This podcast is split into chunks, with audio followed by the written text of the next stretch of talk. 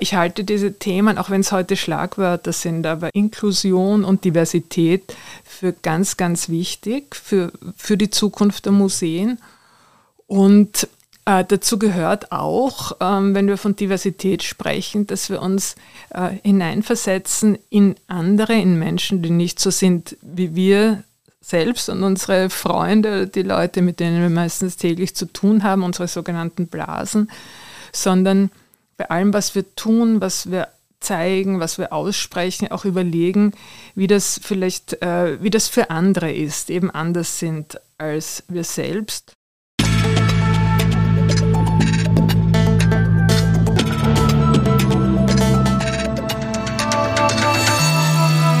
Ausgesprochen Kunst. Der Podcast mit Alexander Gieser.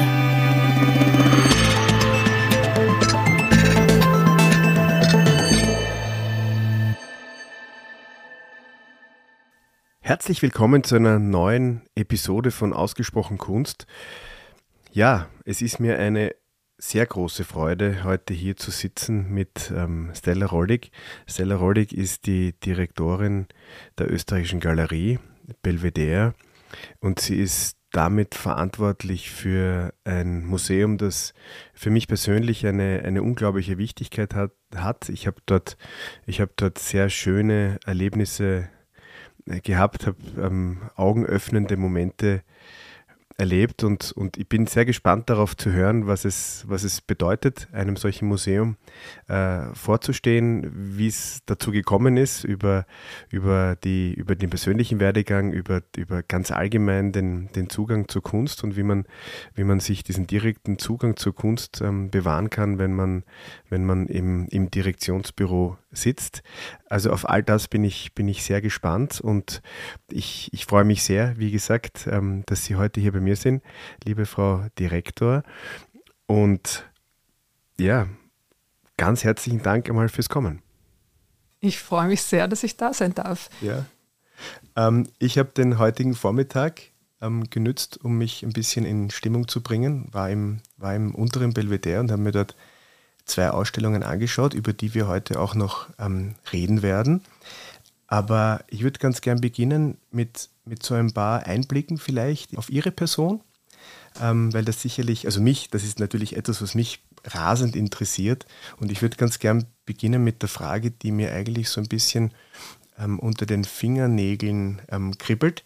Ähm, wenn, man, wenn man jetzt einen, den, den Entschluss fasst, irgendwie in der Kunst zu arbeiten, dann, dann ist man ja getrieben schon von einem, von einem Enthusiasmus und von, einem, von, einem, äh, von einer Begeisterung für die Kunst. Wie viel von dieser Begeisterung, die ja Sie sicherlich auch ähm, intrinsisch motiviert hat, ist noch da? Hm. Von der ist eigentlich, sind 100 Prozent noch da. Äh, was ich merke, ist, ähm, dass aber andere Begeisterungen dazugekommen sind, zum Beispiel die fürs Theater. Äh, vielleicht ist das so, um sich nicht immer nur äh, im eigenen Berufsfeld zu bewegen, auch wenn man sich einmal etwas Gutes tun äh, möchte und etwas anderes sehen. Da gehe ich heute manchmal lieber ins Theater als in noch eine Ausstellung. Aber äh, ich kann mir gar nicht vorstellen, dass die Begeisterung für die Kunst je schwinden könnte. Mhm. Ja, das, ich bin beruhigt. Ja, freut mich sehr, dass das, dass das so ist. Ich weiß nur aus meiner eigenen Erfahrung, also meine Begeisterung für die Kunst ist auch ungebrochen, aber ich weiß natürlich aus meinem eigenen Arbeitsalltag, es gibt auch Dinge, die jetzt weniger mit Kunst zu tun haben. Das wird wahrscheinlich im Falle einer, einer äh, Direktion im, im, in einem Bundesmuseum auch nicht anders sein. Da haben Sie natürlich recht. Und ähm, die Zeit, der Anteil meiner Zeit, ähm, in der ich mich wirklich mit Kunst direkt beschäftige, ist ja in Wahrheit auch nur ein kleiner. Ähm, ich sage ja immer, in einer Führungsposition wird man dafür bezahlt, Entscheidungen zu treffen. Und mir scheint es oft, dass meine Hauptbeschäftigung darin besteht, Ja oder Nein zu sagen, machen wir es so oder so. Und das äh, reicht von den ganz großen Entscheidungen, also ähm, das sind dann die Ausstellungen und das ist, ist das Programm, ähm, das sind aber auch Weichenstellungen für die Zukunft, das sind also große Pläne. Aber ganz oft ist es ja, machen wir die Einladung mit einem rosa Hintergrund oder mit einem hellgrünen oder ähm, es ist äh, lange Nacht der Museen, ähm, können wir die Timeslots äh, freischalten, ähm, ohne dass der Rechner, also der Server zusammenbricht oder ähm, in welcher Farbe machen wir die Rollos in den Ausstellungsräumen, in den neuen Fenstern und so weiter und so fort. Und sie glauben gar nicht, oder wahrscheinlich glauben sie es mir ohnehin, wie schnell ein Tag mit so etwas gefüllt ist. Mhm. Und bei aller Begeisterung sind das dann schon manchmal die Tage, an denen man mit so einer gewissen leeren Erschöpfung nach Hause geht. Mhm. Also diese ganzen Entscheidungen, die, die werden tatsächlich alle im Direktorinnenbüro getroffen. Sehr viele da schon, davon schon. Mhm. Weil natürlich ähm, gibt es eine Organisationsstruktur mhm. und nicht alle werden von mir getroffen, aber ich glaube, die, die ich jetzt so, also die mit den Timeslots war vielleicht nicht so das treffendste Beispiel, aber gerade alles, was dann so in, in das Erscheinungsbild des Hauses geht, also das Beispiel mit der Farbe der Rollos war schon ganz gut gewählt, das mhm. kommt schon zu mir. Mhm. Ja, ich glaube, das ist dann, so wie Sie sagen, das Erscheinungsbild des Hauses, das ist so, wie es dann halt auch rüberkommt und ich meine, die Verantwortung liegt ja dann bei Ihnen. Ja? Genau. Also Sie müssen sich dann ja auch anhören, wenn es dann heißt, naja, die Farbe der Rollos ist ähm, vielleicht ähm, äh, nicht in jedermanns oder jeder Frau Sinne, nicht? Aber genau. da muss man dann halt gewisse Entscheidungen treffen. Mhm. Wann war das eigentlich für Sie dann klar, in die, in die Kunst zu gehen? War das schon, war das schon ein, ein, ein Kindheitstraum, dieses Feld? Nein, nein, das war kein Kindheitstraum. Ähm, als sich sagen wir so, meine Persönlichkeit ähm, entwickelt hat und ich ähm, eine Vision davon entwickelt habe, was ich gerne einmal machen würde im Leben, war das eigentlich das Schreiben. Und jetzt sozusagen, wo das Ende meines Berufslebens auch schon irgendwo sichtbar wird am Horizont, sehe ich, dass ich gerade dazu eigentlich kaum mehr komme. Aber es war eigentlich die Liebe zur Literatur, zum Schreiben, zum Formulieren. Und mein Studium war Germanistik und Kunstgeschichte. Und ich, ich wollte eigentlich einmal Filmkritikerin werden. Und ja, wie es so geht, ich habe dann eben sehr viele Künstlerinnen und Künstler kennengelernt. Und ähm, irgendwann hat mich eben die erste, der erste gefragt, ob ich einen Text schreiben möchte. Und von da an ging es weiter. Mhm. Haben Sie sich das vorstellen können, dass Sie irgendwann einmal Direktorin der Österreichischen Galerie sein werden? Nein, natürlich nicht.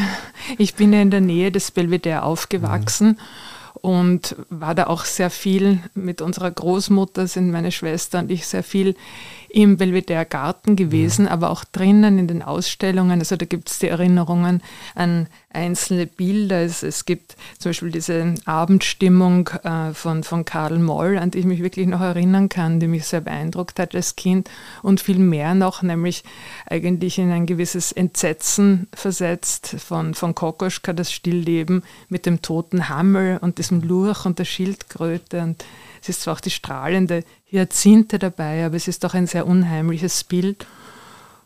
Und ähm, meine ganze Laufbahn zeichnet sich eigentlich dadurch aus, dass ich kaum je, außer ganz am Anfang, aber sonst kaum je einen Entschluss gefasst habe, etwas Bestimmtes zu machen, sondern sich die Dinge immer sehr organisch ergeben haben. Und ähm, also Museumsdirektorin zu werden, war eigentlich nie so geframed, so definiert ein Ziel. Mhm. aber gut, es hat sich einfach so ergeben, klingt, klingt auch spannend. Also ein bisschen, ein bisschen im, im, im, im Plan, in der, in der Karriereplanung. Also ich, ich nehme Ihnen das total ab, weil wer kommt schon mit 20 irgendwie an, an, an einen Tisch und sagt, in, in 30 Jahren bin ich Direktorin ähm, vom, vom, vom Belvedere, aber also wehren, wehren, gewehrt haben sie sich ja dagegen dann auch nicht. Nein, ich, das war, also mein, sagen, meine erste Position war ja im, im Lentos in Linz, zu dem dann das Nordico Stadtmuseum mhm. dazugekommen ist. Und da wurde ich gefragt, so wie übrigens beim Belvedere auch, ob mhm. ich mich nicht bewerben möchte. Ähm, das ist wahrscheinlich immer sagen, das, der, der beste Start, ähm, um dann auch in ein Hearing zu gehen und in einen mhm. solchen Bewerbungsprozess. Aber tatsächlich habe ich äh, sehr, sehr wenige Karriereentscheidungen getroffen. Das heißt aber nicht sozusagen, dass ich, ähm, dass ich fremdbestimmt bin oder dass ich irgendwie so äh, unbestimmt durch mein Berufsleben gewabert bin, sondern ich habe ja immer genau gewusst, womit ich mich beschäftigen mhm. möchte. Und ähm, ich denke, dass ich auch eben einen, wir haben vom Entscheiden ge gesprochen vorhin, dass ich eben einen, einen gewissen Hang und eben doch eine Freude daran habe, Dinge auch so ähm, zu gestalten, wie ich es mir vorstelle. Also da, das, diese Energie, etwas gestalten zu wollen, die war wahrscheinlich schon immer da. Mhm. Ja, da bietet ja so ein, ein Museum ja auch eine schöne Spielwiese. Ja. Bis hin zu den. Eine, eine große, ja. Aber jetzt muss ich doch nochmal, weil, weil Sie gesagt haben, so diese, diese ursprüngliche Leidenschaft galt der Literatur. Ich meine, das ist ja, das, so, das lässt sich ja auch nicht wegdrücken. Ja? Mhm. Ähm, Kommen Sie zum Schreiben? Äh, zum Schreiben komme ich eigentlich wirklich kaum. Ja. Und wenn, dann ähm, bin ich damit nicht zufrieden. Und darum mache ich es auch fast nicht mhm. mehr. Und äh, ja, es ist schade, aber man entwickelt sich eben weiter. Wie gesagt, dafür äh, sind es andere Sachen, die ich jetzt gestalten kann. Mhm. Ich weiß nicht, das kann ich heute noch nicht sagen, ob es mal einen großen Bogen äh, geben wird oder ob der Bogen sich einmal schließen wird in meinem Leben, äh, dass ich dann in, in zehn Jahren oder wenn ich nicht mehr Museumsdirektorin bin, etwas früher, ob ich dann wieder zum Schreiben zurückfinde oder nicht, keine Ahnung. Also bis 2027 wird es einmal wahrscheinlich eher knapp, knapp werden, weil bis dahin, bis dahin ist einmal die, ähm, sind sie auf jeden Fall, ähm, bleiben sie auf jeden Fall Direktorin. Das ist ja, sind jetzt fünf Jahre. Ich meine, wie, wie gut ist es, dass es diese, dass es diese Zeitspanne gibt? Wie wichtig ist das in so einer Institution, dass man die Sicherheit hat, auch jetzt einen Fünfjahresplan aufzustellen und den auch durchziehen zu können? Die Sicherheit, äh, fünf Jahre wirken zu können, die ist natürlich sehr gut und, und ohne die ginge es ja auch gar nicht, weil wir mhm. treffen ja große Entscheidungen äh, täglich und vor allem auch für ein Programm. Also wir planen ja auch Jahre im Voraus in den Museen. Ähm, es ist ja in Österreich einzigartig, meines Wissens, mhm. ähm, dass diese befristeten Verträge dann immer auch nur nach einer neuerlichen Ausschreibung und neuerlichen Bewerbung wieder verlängert werden. Und während ich das sage, sehe ich schon, verlängert ist das falsche Wort, weil man wird ja neu bestellt. Es ist alles wieder neu. Und ähm, das, das ist belastend, das ist nicht unbedingt sehr angenehm. Ähm, es, es kann auch manchmal wirklich zu, äh, also in meinem Fall zum Glück nicht, aber es kann auch zu sehr unerfreulichen äh, medialen Begleiterscheinungen führen. Mhm äh, das Gute daran ist, was ich eben jetzt auch im letzten Sommer, Herbst gemerkt habe, als ich meine eigene Wiederbewerbung vorbereitet habe, dass es doch so eine Zäsur ist und ich habe auch diese Wiederbewerbung sehr ernst genommen, ähm, habe noch einmal ein Konzept geschrieben und alles revidiert, äh, was wir tun, also dass man das wofür man im Alltag oft keine Zeit hat, nämlich wirklich noch einmal über das Museum nachzudenken, mhm. dann einfach machen muss. Mhm. Gut, das, das wäre dann wieder ein Vorteil an diesem, an diesem Prozess, nicht? Dass man das ist, das ist vielleicht das Gute daran. Mhm. Aber also wenn ich Kulturpolitikerin wäre, dann würde ich eher hier so ein System wie bei den Universitäten andenken. Mhm. Das heißt, wir haben ja Aufsichtsorgane, nicht? Wir, äh, wir haben ein Kuratorium, das eine Art Aufsichtsrat ist. Ähm, wir haben sozusagen unsere äh, Aufsichtsorgane, die zuständigen Beamtinnen in, in der Kunstsektion und also hier wäre wahrscheinlich ein, ein System, in dem das Urteil des Kuratoriums gilt oder so, äh, so ähnlich wie bei Universitätsrat und, und Senat und so auf den Unis, wahrscheinlich ähm, doch irgendwie passender, sage mhm. ich einmal. Mhm. Ja, die Kulturpolitik, die, die ist ja eine Zukunftsoption nach, 20, nach, nach 2027. Aber man muss natürlich aufpassen, dann, dann klappt das vielleicht mit dem Schreiben dann erst recht wieder nicht. Also genau. Nein, die Politik wäre nichts und ich verrate jetzt eh schon kein Geheimnis mehr, aber ich wurde ja einmal gefragt, tatsächlich äh, Kulturministerin zu werden. Und nach dem ersten, nach der ersten auflodernden mhm. Flamme der Begeisterung, Wahnsinn, was für eine Ehre, ist mir aber sofort dann klar geworden, ähm, dafür bin ich zu dünnhäutig, dafür, äh, ja, das, mhm. Das ist dann noch einmal ein Dreh anders, mhm. als, als an der Spitze einer großen Institution zu stehen. Und ja. das habe ich mir nicht vorstellen können. Ja. Wobei man aber sagen muss, also ähm, ich kann mir vorstellen, dass man als Museumsdirektorin jetzt auch, manchmal muss man ja auch einiges aushalten, nicht? Also da, da, da ist, jetzt, ist man auch wahrscheinlich gut beraten, sich ein bisschen eine dickere Haut zuzulegen, weil ähm, da muss man sich doch, also man hat ja, niemand hat nur Freunde, oder? Das stimmt, mhm. das stimmt. Mhm. Ja, leider ist eine dicke Haut etwas, was man sich nicht gut antrainieren ja. kann. Mhm. Man kann zumindest äh, lernen, ähm, keine Posts unter Zeitungsartikeln mehr zu lesen. Mhm. Das muss man ja nicht, mhm. aber sagen, ähm, ich glaube ja niemanden, der sagt, ich lese gar nichts, was über mich geschrieben mhm. wird. Es gibt ja Schauspieler oder auch andere Museumsdirektoren, die das behaupten. Das glaube ich nicht. Das verhindert schon sozusagen die tägliche Medienbeobachtung, die ich auf den Tisch bekomme. Mhm. Aber es stimmt schon und vor allem, das sage ich immer meinen Freundinnen und Freunden, bitte glaubt nicht alles, was in der Zeitung steht, mhm. weil wenn dann über einen geschrieben wird, dann mhm. Sieht man das natürlich schon ganz deutlich. Mhm. mhm. Ähm, mir ist etwas aufgefallen, wie wir ein bisschen recherchiert haben, ist mir dieses herrliche Wort Bundeskuratorin ähm, aufgefallen. Und das wollte ich jetzt fragen, was was versteht man darunter? Ist, ist man als Bundeskuratorin die höchste Kuratorin des Landes? Die Chefin aller Kuratorinnen? man ist äh, auf jeden Fall die äh, Kuratorin mit der dicksten Brieftasche. Okay. Ja, das war äh, eine schon wahrscheinlich fast in Vergessenheit geraten. In den frühen 1990er Jahren war das eine Position, die von, vom damaligen Kulturminister Scholten äh, konzipiert und realisiert wurde. Äh, er hat damals die, sagen wir, seinem eigenen Apparat gegenüber etwas provokante ähm, Idee oder Vorstellung gehabt, dass äh, die Beamtinnen und Beamten doch recht weit weg sind von der Kunstszene und er hat gedacht, man müsste eigentlich Leute, die wirklich, die, die aktiv sind, Kulturschaffende, die involviert sind, damit beauftragen, Fördergelder zu vergeben. Und weil die wissen ja wirklich, was gebraucht wird. Und ich meine, das ist, ist so lange her, es war natürlich noch eine ganz andere Zeit. Es äh, ist damals in, auch in der bildenden Kunst war die Interdisziplinarität ein großes Thema. Die projektorientierte Kunst hat gerade so ähm, wieder einen, einen Höhepunkt erlebt.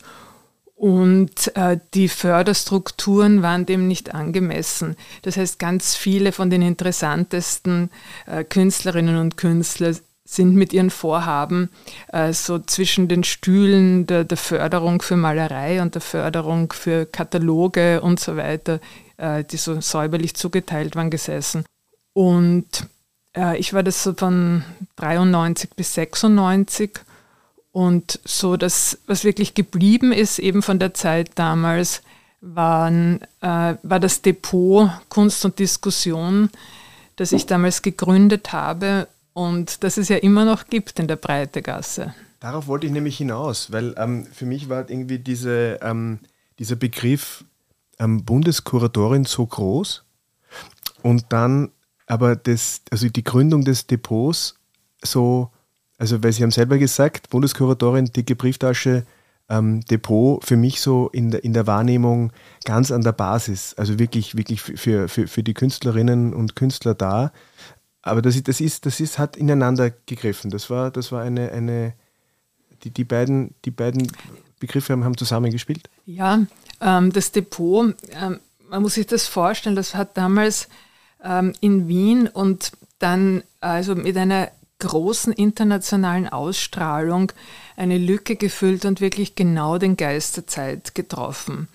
Und weil ja niemand, weder Künstler noch Kuratorinnen noch sonst jemand, ähm, Dinge, Neukonzeptionen oder so nur aus sich von null äh, aus erfindet, mhm. war natürlich auch die Konzeption des Depots von Vorbildern beeinflusst, aber das waren so ganz kleine Zellen ähm, selbstbestimmter, ähm, ja, wie hat man damals gesagt, äh, Kulturarbeiterinnen, also selbstbestimmter Kulturarbeit äh, in Stuttgart, das Künstlerhaus, wo die Ute Meta-Bauer gewirkt hat.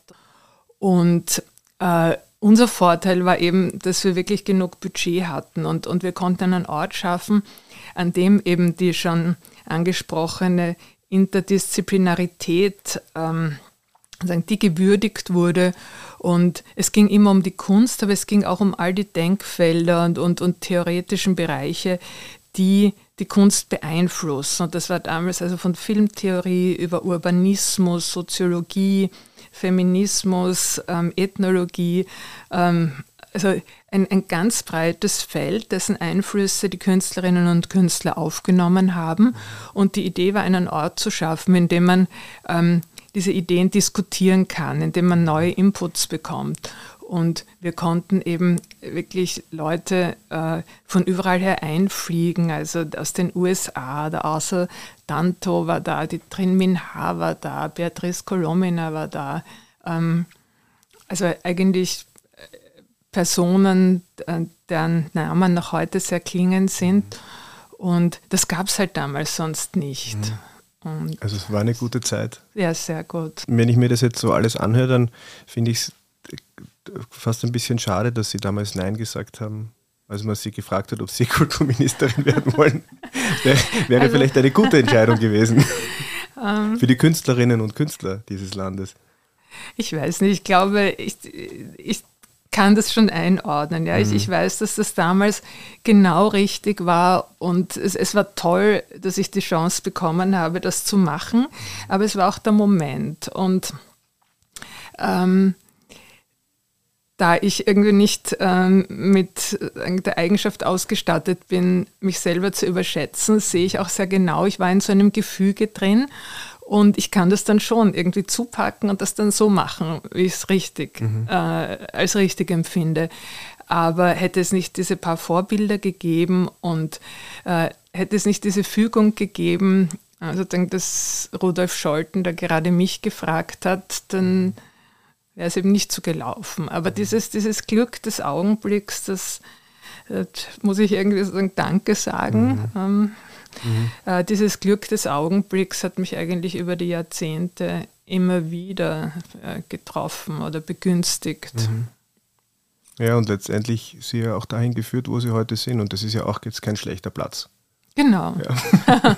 Womit wir eigentlich jetzt wieder beim, beim jetzt zum, zum eigentlichen, äh, also zum, zum zweiten Teil des Gespräches ähm, kommen. Aber ich, ich fand irgendwie die, die ein, also diesen einleitenden ähm, Teil jetzt über Ihr Leben fand ich jetzt sehr spannend.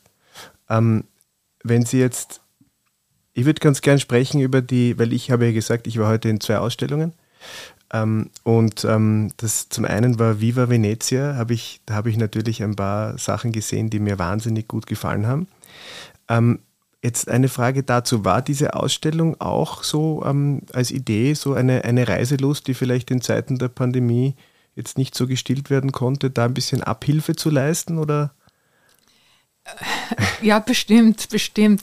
Also diese Ausstellung, und das soll sie jetzt keineswegs schmälern von meiner Warte, also sagen, ähm, kritisieren dürfen ohnehin Sie sehr, aber ähm, sozusagen der Impuls, wo, woher kam die, die äh, hat ja eine relativ kurze Vorlaufzeit in ihrer Entstehung gehabt und ist schon ein, ein Produkt der, der, Pandemie mit ihren Auswirkungen, auch der finanziellen Krise. Äh, die Ausstellung ist ja weitestgehend aus der eigenen Sammlung mhm. bestückt. Und das sind dann eigentlich diese schönen und, und äh, interessanten, erhellenden Momente, wenn ein Kurator kommt, in diesem Fall Franz Smola, und das vorschlägt und sagt, Stella, du glaubst nicht, wie viel wir zum Thema Venedig in unserer Sammlung mhm. haben. Und ich sage, zeig mir das mal. Und mhm. man ist selber ganz erstaunt. Und natürlich, äh, natürlich auch, also Venedig, Sehnsuchtsort, Reiselust. Sie können sich sicher erinnern, das war ja in, die, in diesem 20er Frühsommer, als die ersten sich wieder hinausgewagt haben nach Venedig, als Leute zurückgekommen sind und gesagt haben, Ihr glaubt es nicht, ich bin alleine am Markusplatz gestanden. Ich habe den Moment leider versäumt. Mhm. Ich war nicht in Venedig in dieser, in dieser Zeit, aber es muss ein unglaubliches Erlebnis gewesen sein. Mhm. Ja, weil Sie sagen, die eigenen Bestände. Also ich bin heute ziemlich fassungslos vor diesem Hans Markert gestanden, die Huldigung der Katharina Cornaro. Ähm, und ich habe mir den Raum sehr genau angeschaut, wo das Bild hängt. Und dieser Raum hat zwei Eingänge und diese Türen sind definitiv nicht groß genug, um dieses Bild da hineinzubekommen. Also ich nehme an, es wurde abgespannt, gerollt, da hineingetragen, aufgespannt äh, und eingerahmt, also eingerahmt, weil der Rahmen muss ja auch in Teilen in diesen Raum hineingetragen worden mhm, sein. Genau so ist es. Also schaut nach Riesen-Action aus. Ja. Ähm, und ich habe mir gedacht, so, das ist ja sicherlich nicht das erste Mal, dass dieses Bild irgendwo hin transportiert werden muss. Schätzen Sie mal, wie oft wurde dieses Bild schon ab und wieder aufgespannt? Ich weiß es nicht. Also ja, ja, ich kann es natürlich jetzt nur, also sagen kann ich es für, für die letzten fünfeinhalb Jahre. Mhm. Da wurde es einmal sagen, unter meiner Aufsicht mhm. ähm, abgespannt und mhm. eingerollt und jetzt eben wieder aufgehängt. Mhm. Ähm, wie oft das davor war, also da, da traue ich mir gar keine Schätzung mhm. zu. Aber sicherlich ein paar Mal. Wahrscheinlich ein paar Mal, ja. ja. Aber es ist, also ich meine, das ist auf jeden Fall ein Bild, wo ich mir denke, also dafür lohnt sich, alleine dafür lohnt es sich, diese Ausstellung anzuschauen, weil es ist einfach gigantisch, gigantisch groß. Es hat 60 Quadratmeter. Ja. Man spricht ja über Bilder nur ganz selten äh, in der Maßeinheit von Quadratzentimetern oder eben Quadratmetern. Mhm. Nicht, wir sagen in unserem Beruf immer, es ist, was weiß ich, 1,20 mal 80 mhm. oder dann wird es halt größer. Ähm, wir kennen das vielleicht noch von, von manchen Preisgestaltungen von, von Künstlern. Das gibt es ja auch, das wissen Sie ja besser als ich. Oder das, ähm, dass das dann so Schlüssel für, für, für Preisgestaltungen mhm. sind, je nachdem wie groß.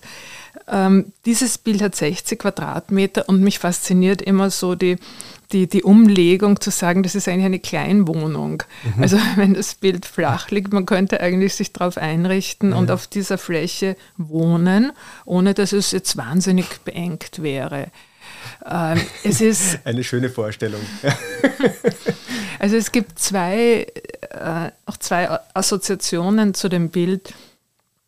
Das eine ist, ähm, wann immer ich mit Personen, die jetzt nicht unbedingt ähm, also äh, Kunstspezialistinnen, Kunstkenner sind, äh, in die Ausstellung gehe, die sind vollkommen fasziniert von diesem Bild.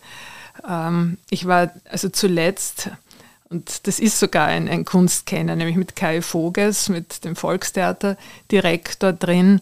Und vielleicht war das auch das Theatrale an, mhm. an, dieser Szene, aber diese Größe oder dass man das Bild eigentlich abschreiten kann, mhm. wie er wahrscheinlich auf seiner Bühne auf mhm. und ab geht, wenn er mhm. inszeniert. Also ich, ich habe ihn kaum aus diesem Raum wieder hinausgebracht, aber es, mhm. Auch mit anderen Menschen, die sind immer völlig von diesem Bild fasziniert. Mhm. Natürlich, weil es auch so viel zu sehen gibt auf der Größe. Und das andere ist, und das kann jetzt wieder nur die Museumsmitarbeiterin sagen, ähm, der Vorgang des Ab- und Wiederaufspannens ist einfach faszinierend, ist, mhm. ist, ist eine Show. Es gibt auch ein YouTube-Video vom letzten Mal abspannen und einrollen. Es müssen also mindestens 20 Personen rundherum anpacken und alle äh, synchron. Und das ist so ein Moment, den hat man auch im Museum nicht oft. Vielleicht hat einen Fußballtrainer mhm. oder Cheerleader-Anführerin. Mhm. Und das ist schon sehr schön. Mhm. Ja. Nein, also mich hat es auf jeden Fall sehr beeindruckt. Ähm, so gleich ums Eck hängt dafür dann so ein kleines Bildchen von Anton Romako, dieses taubenfütternde Mädchen am Fenster, ähm, wo man natürlich ganz anders hingeht, wo man sich ganz anders nähert. Ja? Einem kleinen Bild, das auf das ist ganz anders ausgerichtet als so ein, als so ein monumentales Bild. Und ich glaube, dass diese großen Bilder von Mackert, die wurden ja auch quer durch Europa geschickt als, als, als Attraktion, weil, mhm. weil natürlich schon allein die Größe, das hat schon, das hat schon die Menschen fast wie in einem, mhm. wie, wie, wie, ein, fast wie ein Fußballspiel. Ne? Das war einfach Unterhaltungs. Genau, da ist man hingegangen, um sich dieses eine Bild mhm. anzuschauen. Mhm. Ja, wie Sie sagen. Und so sollte es heute eigentlich auch sein, nicht? Eigentlich muss man ins Museum gehen, allein wegen dieses herrlichen Markers. Ja. ja. ähm, es ist aber natürlich, ähm, ich habe mir das sehr genau angeschaut ähm, und ich bin dann gleich weiter hinunter in den, ähm, zu der Ausstellung Dali Freud und war gleich einmal am Anfang darüber überrascht, ähm, davon überrascht, wie viele Menschen da drin waren. Ähm, was aber sicherlich auch darin liegt, dass diese Ausstellung ja auch so konzipiert ist mit den, mit den, mit den äh, vielen Stellwänden dazwischen, dass man eigentlich so, so rumschleicht. Ja, es ist so eine, es ist für mich so eine Schleichatmosphäre und geheimnisvoll und hinter jeder Ecke ist wieder was zu entdecken. War das irgendwie ähm, Teil des Konzepts der Ausstellung? Ähm, die Ausstellung war wirklich nicht einfach zu konzipieren. Es ist ein Thema, das ich schon ganz, ganz lange im Kopf hatte, schon bevor ich ans Belvedere gekommen bin. Und ich war fasziniert, also als ehemalige Journalistin frage ich ja immer nach der Story. Ich frage auch immer die Kuratorinnen und Kuratoren, was ist die Geschichte, wenn sie mit einem Ausstellungskonzept zu mir kommen. Und diese Geschichte dieses ähm, immer wieder Anlaufs, äh, Salvador Dali will Sigmund Freud treffen und endlich funktioniert es dann und dann ist es eine Enttäuschung. Das eigentlich das in einer Ausstellung zu erzählen, das ist doch, ist doch eine super Story. Das möchte ich einmal machen. Und ähm, die Schwierigkeit war, und äh, sie ist bestimmt auch nicht ähm, aufgelöst worden, aber man kommt nicht bei allen Ausstellungen zu den 100% richtigen Lösungen. Ähm, dass wir hier eigentlich eine Art Kabinettausstellung haben, die sehr nachsichtig ist und sein muss. Ähm, ich wusste von Anfang an, wir, ich äh, beleuchte äh, einen Aspekt oder unser Kurator dann, aber wir möchten das, einen Aspekt beleuchten äh, von Dali und der betrifft eben nur wenige Jahre seines Lebens und wir werden dafür ganz bestimmte Gemälde brauchen und es wird sehr schwierig sein, sie zu bekommen. Und es sind vor allem kleine Gemälde. Und das heißt, eine Ausstellung jetzt in den großen Räumen, das, das auf der anderen Seite des unteren Belvedere, äh, hätte sich damit nicht machen lassen. Und wir haben jetzt eben, es, also ähm, es kam dann schließlich, wir haben mit Jaime Prioega einen, einen ganz hervorragenden Dali-Spezialisten, dann ähm, uns geholt, um die Ausstellung dann wirklich zu kuratieren. Und ähm, mit Itai Margura einen Architekten. Und diese Idee, eben diese, diese Intimität zu schaffen mit diesen Wänden und Präsentationsmöbeln, die hat sich dann erst spät entwickelt, ähm, ist, glaube ich, total richtig, eben für das Thema und für das Material, das wir haben. Ähm, es sind nur manchmal ein bisschen zu viele Leute drin. Mhm äh, um, um diese Nahsichtigkeit jetzt, um der wirklich gerecht zu werden. Aber mittlerweile, also am Anfang sind wir da ähm, ein, ein bisschen überlaufen, überrannt worden.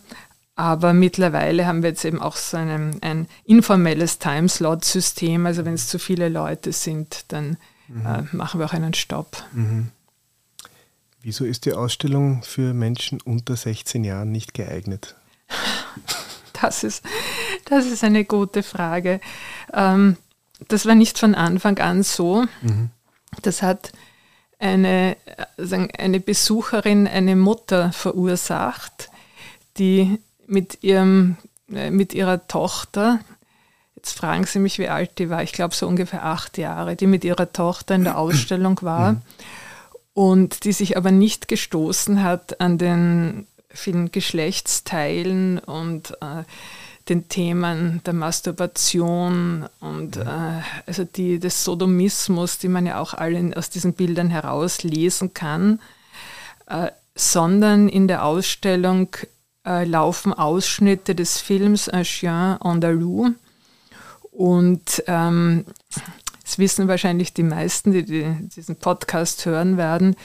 Dieser Film äh, beginnt mit einer berühmten, einem berühmten Bild äh, man sieht das Gesicht einer Frau und dann sieht man das Auge quasi wie in Großaufnahme und eine, eine Rasierklinge oder so ein, ein Messer, äh, das dieses Auge durchschneidet. Ähm, das ist also in Wirklichkeit das Auge einer toten Kuh, ähm, die Dali und Buñuel sich vom Schlachthof geholt haben. Das ist wirklich sehr grauslich. Äh, und diese Mutter hat sich sehr, ähm, sehr aufgeregt und sehr beschwert und hat gemeint, also äh, ihre Tochter hat seither Albträume. Und wir haben dann festgestellt, dass dieser Film tatsächlich ab 16 Jahren erst freigegeben mhm. ist. Das mhm. hat vorher niemand also, äh, überprüft. Und das ist der Grund, weil wir nicht den Film aus der Ausstellung mhm. nehmen wollten. Das mhm. war undenkbar, ähm, dass die Ausstellung jetzt erst ab 16 freigegeben ist. Mhm. Das heißt, wenn ich jetzt mit meinen, meinen beiden Kindern, die sind 14 und 12, dahin komme, dann, dann wird der Herr an der Tür sagen, kein Eintritt für die Kinder. Das, das nehme so? ich an, das okay. nehme ich an. Ich finde das komplett unsinnig. Ich, ja. ich sage es frei heraus. Ich mhm. finde das komplett unsinnig. Ähm, äh, also ich finde auch, dass man sich, dass das äh, jeder Vater, jede Mutter, jeder sagen, wie heißt, heißt das heute noch, Erziehungsberechtigte, ja, ich ja, weiß nicht, aber ja, durchaus, ähm, Verantwortliche sich das selber überlegen muss, mhm. ähm, was man den eigenen Kindern zeigen kann. Mhm. Und ähm, das sage ich jetzt eher eine, eine Plattitüde, aber in Zeiten, wo Kinder sich praktisch am Handy alles anschauen können, mhm. soviel ich weiß, äh, finde ich solche Altersbeschränkungen völlig unzeitgemäß, aber es gibt sie nach wie vor. Und das Schlimme ist, und das ist ja jetzt ein, ein großes Thema unserer Zeit, dass auch diese sogenannten Triggerwarnungen mhm. äh, mehr und mehr verlangt werden, erwartet werden, sogar eingefordert werden. Und äh, wir als öffentliche Einrichtungen also immer wieder auch sozusagen in ja, angehalten sind oder auch die Selbstverantwortung ähm, dann wahrnehmen und, und solche Warnungen aussprechen. Mhm. mhm.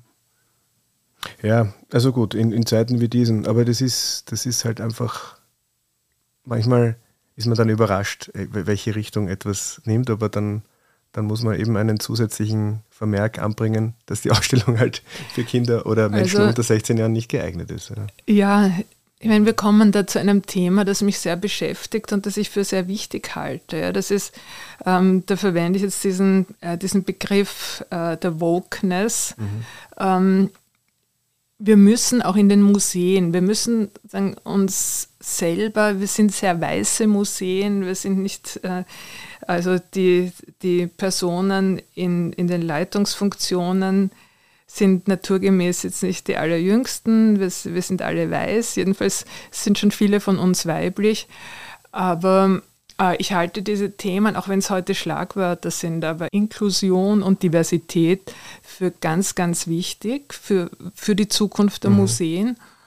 Und äh, dazu gehört auch, ähm, wenn wir von Diversität sprechen, dass wir uns äh, hineinversetzen in andere, in Menschen, die nicht so sind wie wir selbst und unsere Freunde, die Leute, mit denen wir meistens täglich zu tun haben, unsere sogenannten Blasen, sondern bei allem, was wir tun, was wir zeigen, was wir aussprechen, auch überlegen, wie das vielleicht, äh, wie das für andere ist, eben anders sind als wir selbst.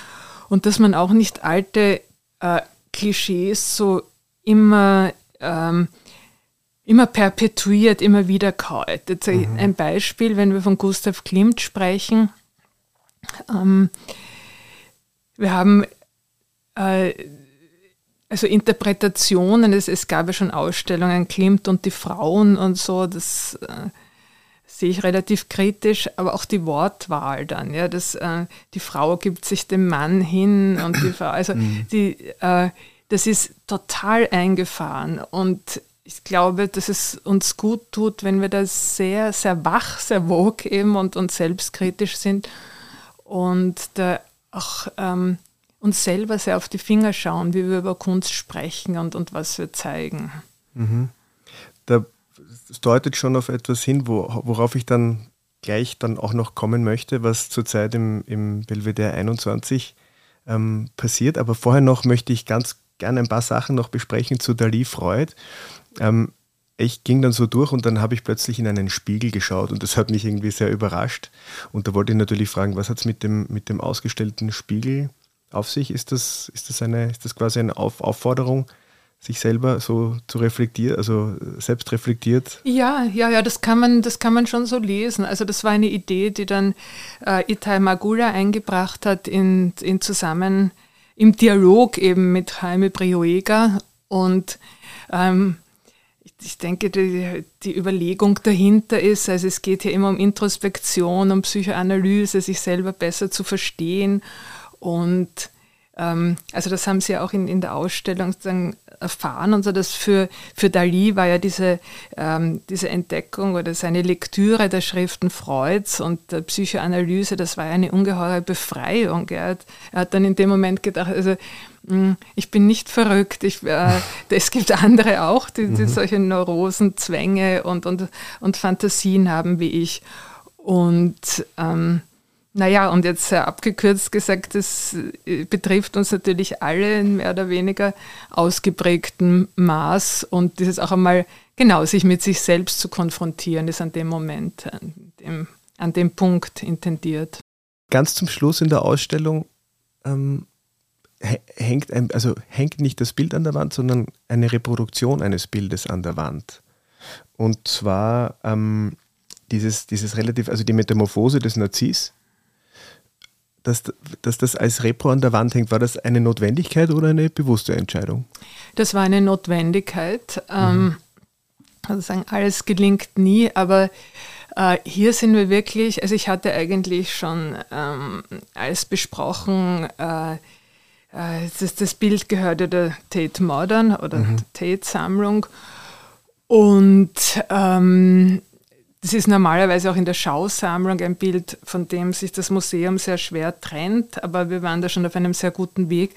Aber durch die Corona-bedingten Verschiebungen, die eben die Dali-Freud-Ausstellung auch um, ich glaube sogar mehr als zwei Jahre verzögert mhm. haben, sind wir dann genau zeitgleich gewesen mit der großen Surrealismus-Ausstellung in der Tate. Und mhm. da war es dann natürlich unverzichtbar und dem, dem ist es geschuldet. Mhm. Also es ist nicht Konzept, mhm. äh, aber da das Bild eben so wichtig ist, mhm. mussten wir es in der Weise mhm. zeigen. Mhm.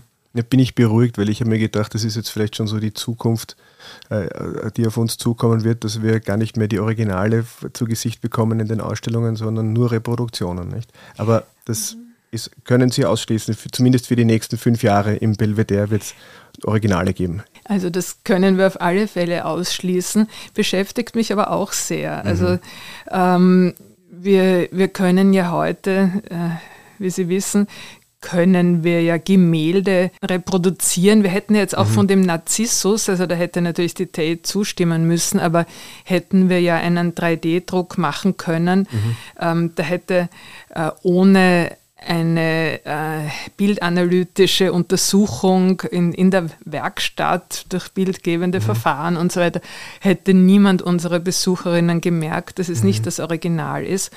Aber das halte ich für unlauter. Mhm. Also das... Ähm, es ist ein bisschen beunruhigend. Äh, auf der anderen Seite, wir hatten jetzt alle diese Diskussionen über ähm, das ökologische Verhalten von Museen und der ganze Ausstellungsbetrieb und Museumsbetrieb ist per se natürlich nicht sehr ökologisch orientiert und gerade die, die Transporte für Großausstellungen, insbesondere für Leihgaben aus, von anderen Kontinenten, spielen da auch eine große Rolle. Mhm. Und da könnte man ja auf die Idee kommen zu sagen, naja, dann äh, fabrizieren wir halt lauter Reproduktionen. Mhm aber wie gesagt, ist, in mir sträubt sich alles dagegen. Mhm. Also ich, ich möchte schon das Gefühl haben vor einem Original, dass da die Künstlerin wirklich noch ganz bewusst diesen Tupfer gesetzt mhm. hat und dass das nicht aus dem 3D-Drucker mhm. kommt.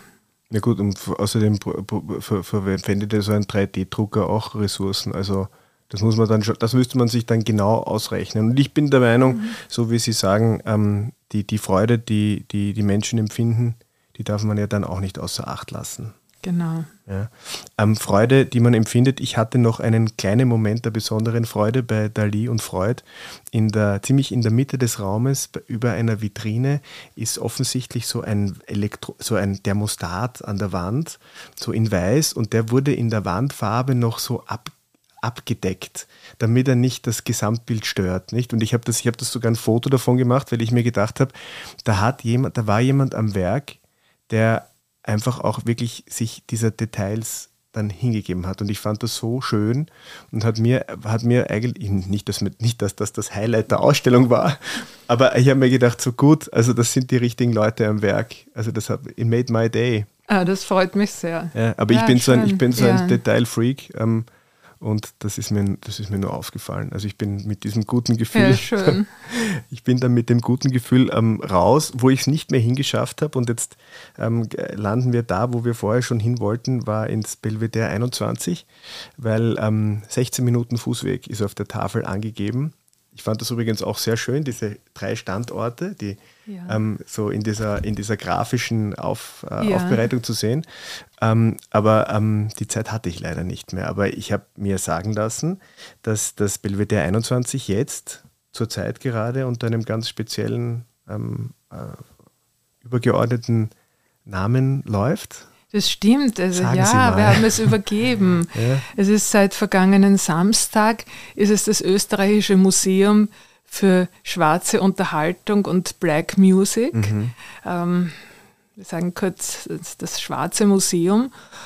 Und ähm, was dahinter steckt, äh, ist äh, eine Kooperation mit den Wiener Festwochen, die mich ganz besonders freut, weil das ist jetzt auch wieder so eine, eine programmatische Ansage. Ich glaube, dass wir auch noch viel mehr kooperieren müssen und ähm, gerade in einem Haus wie dem Belvedere 21, ähm, das so, so tolle Möglichkeiten hat mit seiner Architektur und mit seiner Lage im Grünen, auch wenn sie in Wien oft als randständig wahrgenommen wird. Aber es ist einfach sehr, sehr schön, sich dort aufzuhalten und da auch andere reinzuholen, mit anderen gemeinsam was zu machen, das ist schon auch so eine, ähm, eine Vision von mir für die nächsten paar Jahre. Aber eben jetzt sind die Festwochen da, das ist eine große Kooperation und ähm, die äh, Direktorinnen des Schwarzen Museums wünschen sich ja eigentlich, dass man sozusagen im Narrativ bleibt, wie es so schön heißt. Dann muss ich jetzt also sagen, wir haben das Belvedere 21 übergeben. Es segelt jetzt im wahrsten Sinne des Wortes unter der Flagge des, des Schwarzen Museums. Die sind jetzt auch davor gehisst. Und tatsächlich wurde eben dieses Museum jetzt im Hauptraum für die nächsten vier Wochen eingerichtet. Mhm. Und ist das so, ist das ein gutes Gefühl, wenn man ein Museum mal so ein bisschen übergibt und in die. Ich finde schon. Also ähm, es natürlich sind auch Reibungen. Das ist ähm, das ist, ist, ist ganz klar, dass wenn Leute von außen kommen und die, die dann auch vielleicht nicht so erfahren sind in den institutionellen Zwängen, dass die eben hingehen bis zu ähm, Fluchtwegen und, und, und Brandschutzbestimmungen und Bodenbelastung und diesem und jenem und ähm, dann ähm, gibt es doch die eine und andere Verhandlungsrunde mehr, aber es ist auch total lohnend, es ist auch für alle von uns, also alle Mitarbeiterinnen in allen Ebenen, in der Öffentlichkeitsarbeit, in der Ausstellungsproduktion, für alle ist es interessant. Und äh, es war am Samstag, es war ein, ein, ein, super Gefühl, die Eröffnung war eine große Party, es waren ganz andere Leute da als sonst. Mhm. Also ähm, das ist auch schön und wichtig. Ähm, ich war ein bisschen überrascht, dass das, das also manche dann so, so kritisch geschrieben haben, ja, aber das ist jetzt, das ist jetzt alles nicht so, die, es mangelt an Vermittlung und das ist nicht so, wie eine Museumsausstellung sein soll. Mhm. Nein, hey, das ist auch ein bisschen spielerisch, mhm. aber es sind irgendwie, es sind 1500 Quadratmeter, sind äh, schwarzen Menschen gewidmet, von denen viele jeder kennt, nicht alle, mhm. das ist zugegeben, aber man kann einfach da so eintauchen und so viel sehen, so viel finden an Material. Und jeden Samstag wird es auch Programm und Konzerte geben. Mhm. Also mir mhm. gefällt das sehr. Mhm. Zumindest einmal, was anderes oder bereit zu sein, um einfach Entscheidungen zu treffen, für die man wahrscheinlich eher ähm, kritisiert wird als ähm, gelobt. Aber ist das eine Grundhaltung, mit der Sie die nächsten, die, die nächsten Jahre im, im Museum ähm, äh, gehen wollen? Ja, also ähm, ich habe einen Fehler. Ich, ich bin nicht sehr diplomatisch.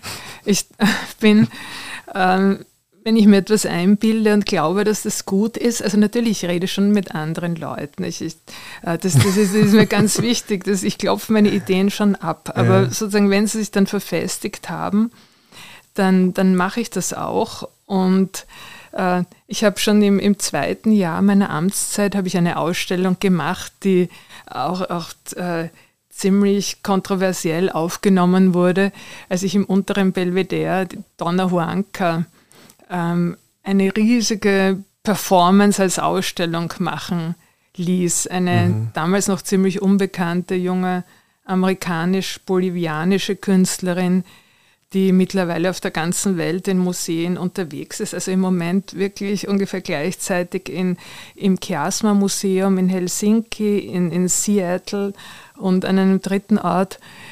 Aber also da waren auf einmal ähm, nackte, äh, nackte Menschen in diesen barocken Räumen, mit, also mit diesen Körperbemalungen, auch Transmenschen, ähm, mit denen man sich aufgehalten hat, die, äh, also äh, das, ich, ich, fand das wahnsinnig schön und, und, und beeindruckend und äh, das ist so ein Projekt, und eine Kunst, die mich wirklich, die, ich kann sagen kann, die mich verändert hat. Mhm. Aber da hat es schon auch viele gegeben, die gesagt haben, das ist also ähm, unmöglich, das jetzt im unteren Belvedere mhm. zu veranstalten. Das gehört woanders hin oder man will es gar nicht sehen. Und äh, also ich möchte das schon, das, das wird auch gar nicht mehr anders sein können. Ich möchte mir das schon beibehalten. Denn ähm, Projekte, Dinge, an die ich glaube, zu machen, auch wenn sie eben nicht von allen geliebt werden. Mhm. Ich glaube, dass ja in, in, Österreich oder in Wien und da vor allem auch in den, in den Bundesmuseen ja eh viel zu lange oder sehr lange eher darauf geschaut wurde, das zu bewahren, was man hat und nicht neue Ideen zu entwickeln. Also ich glaube, es, es tut dem Museum gut, einmal äh, da ein bisschen, ein bisschen was aufzu, aufzureißen. Es muss ja nicht alles für die Ewigkeit sein, aber, aber um den Menschen zu zeigen, dass es eben noch was anderes gibt außer dem, außer dem Kuss. Ich ja? glaube auch, ja. Also gerade an einem Ort wie dem Belvedere. Und ich sage dann auch immer, also wir, wir sind acht Bundesmuseen, also sieben Museen und die österreichische Nationalbibliothek. Und in Wien wir haben ja so ein reichhaltiges Kunstangebot. Wenn wir es jetzt auf Ausstellungen beschränken und einmal die anderen kulturellen Sparten auch noch beiseite lassen. Aber ähm, wir haben so viel und diese Behauptung, die immer wieder, die so ein, ein Meme ist, die immer wieder auftaucht, machen eh alle das Gleiche. Stimmt sowas mhm. von gar nicht. Mhm. Und wie herrlich, dass wir die Albertina haben. Nicht Klaus Albrecht Schröder programmiert ganz anders als ich. Mhm. Aber wie herrlich, dass man da hingehen kann und sehen kann, was die Albertina macht. Oft wirklich die größten Namen und ähm, und das Belvedere ist eben anders, weil ich ganz anders bin und weil ich vielleicht in in meiner Arbeit, ähm, das Schönste ist für mich an meiner Arbeit, dass ich immer selber auch etwas Neues entdecken kann. Mhm. Vielleicht ähm, bin ich dann so, ich möchte mehr über Donna Juanca und ihre Kunst, diese Live-Art im Museum wissen. Und ähm, dann sage ich, naja, machen wir eine Ausstellung. Mhm. Und das teile ich dann mit dem Publikum. Mhm. Und das ist eben, eben auch so ein bisschen Risiko dabei. Mhm. Ja, das Risiko, ich meine, wenn man, wenn man Dinge tut, dann gibt es halt immer ein Risiko, nicht? Wenn man den, wenn man den, den, den Kuss von Gustav Klimt, das, das Heiligtum des, des Landes, ähm, in digitale Schnipsel ähm, äh, teilt und die verkauft, dann, dann, dann wird es Leute geben, die das gut finden und Leute geben, die das, die das kritisieren. Und ich glaube, diese Diskussion ist auch berechtigt und, und die kann man ja auch führen. Aber ich glaube, dass das einfach ein Thema wie jetzt die NFTs, die waren jetzt in den, im, im letzten Jahr einfach so omnipräsent, ja, dass man als Institution, ich finde das super, dass eine große Institution wie die Österreichische Galerie sich hinstellt und sagt, hey, ich meine, das Thema ist so groß, dem müssen wir uns auch widmen. Ob dann in vier Jahren die Menschen sagen, naja, das hätte jetzt nicht unbedingt sein müssen, es ist für mich dann gar nicht so relevant, aber es, es zeigt eine, eine geistige Beweglichkeit und die verbinde ich jetzt einmal mit, mit ihrer Person. Danke. Das, ist natürlich eine große Ehre, ein schönes Lob. Also danke. Ähm, ich glaube zum Thema NFTs, ähm, dass, also gerade bei diesem Thema werden wir in vier, fünf Jahren nicht sagen, aha, hätte man, hätte man nicht gebraucht oder ist, ist eh schon wieder passé. Also ich, ich bin davon überzeugt, dass dieses Thema bleibt und ich bin auch davon überzeugt, dass ein Museum nach dem anderen äh, sich damit beschäftigen wird. Sieht man jetzt auch nicht. Das ist ja jetzt im Leopold-Museum gibt es, glaube ich, auch jetzt diese. Ja, also wir waren, wir waren die First Mover. Ja. Wir haben sozusagen die Bresche geschlagen und haben uns die Prügel abgeholt mhm. und jetzt können alle anderen es auch machen. Mhm. Aber es ist natürlich in der Kritik äh, gerade im Fall von den NFTs. Über eine Ausstellung kann man streiten und da kann es nicht so viele Missverständnisse geben. Aber bei NFTs, es gibt wahnsinnig viele Missverständnisse. Mhm. Also wenn jemand schreibt, die, äh, da sind so viele Ressentiments dabei. Ja, die mhm. Geschäftsführung des Belvedere glaubt jetzt, dass sie Künstler sind. Mhm. So ein Unsinn, das ist ja überhaupt kein Kunstprojekt. Mhm. Also das ist auch ganz wichtig und davon mhm. bin ich auch von Anfang an ausgegangen, mhm. weil mhm. Museen handeln nicht mit Kunst. Also mhm. warum sollten wir ein Kunstprojekt mhm. verkaufen? Ähm, es ist, man kann es sehen als ein, ein großes Crowdfunding-Projekt. Wir haben immerhin jetzt an die viereinhalb Millionen eingenommen. Mhm. Ich finde die Diskussion gut, aber ich finde nicht gut, wie viel Falsches geschrieben mhm. wird oder wie viel Bösartiges. Zum Beispiel zu schreiben, ähm, es sei gescheitert oder die Erwartungen haben sich nicht erfüllt oder die Hoffnungen auf die Einkünfte haben sich zerschlagen. Also dann sage ich, bitte, wir haben mhm. viereinhalb mhm. Millionen schon einmal lukriert mhm. und es ist ein Langzeitprojekt mhm. und ähm, äh, der Werteverfall, der, der behauptete, ist kein solcher, weil da die Leute nicht verstehen, dass NFTs keine Aktien sind. Mhm. Also wenn der Floorpreis für, und es waren wirklich genau vier ähm, Teile, vier NFTs auf OpenSea sehr niedrig ist, dann sind das vier Leute, die ihre NFTs zu diesem niedrigen Preis anbieten. Mhm. Aber wenn die vier weg sind, mhm. sozusagen, dann ist der Durchschnittspreis schon wieder viel höher. Mhm. Und ja, vielleicht wollten die vier auch ihnen was zu Fleiß tun.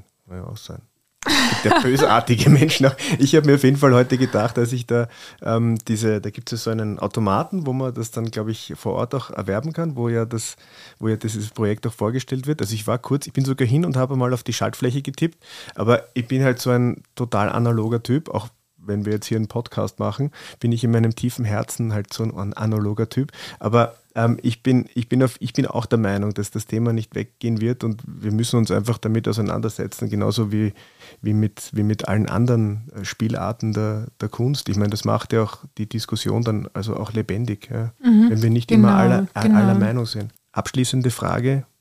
Ich meine, Sie können jetzt natürlich sagen, dass das Belvedere natürlich Ihr Lieblingsmuseum ist. Aber wenn Sie jetzt die Möglichkeit hätten, also ein, angenommen, es, wir hätten die Möglichkeit äh, des Beamens, wohin würden Sie sich jetzt beamen lassen? In welches Foyer welches Museums? Ähm, ins Louisiana Museum bei mhm. Kopenhagen. Mhm. Äh, das ist mein absolutes Lieblingsmuseum, weil die Lage ist, ist so fantastisch. Äh, es gibt nichts Schöneres, als dort in, in diesem Bau, also mit dem Blick aufs Meer, mit dem dünnen Gras im, im Museumsgarten sich aufzuhalten. Ähm, ich war allerdings schon einige Jahre nicht dort, aber das wäre jetzt mein Ziel.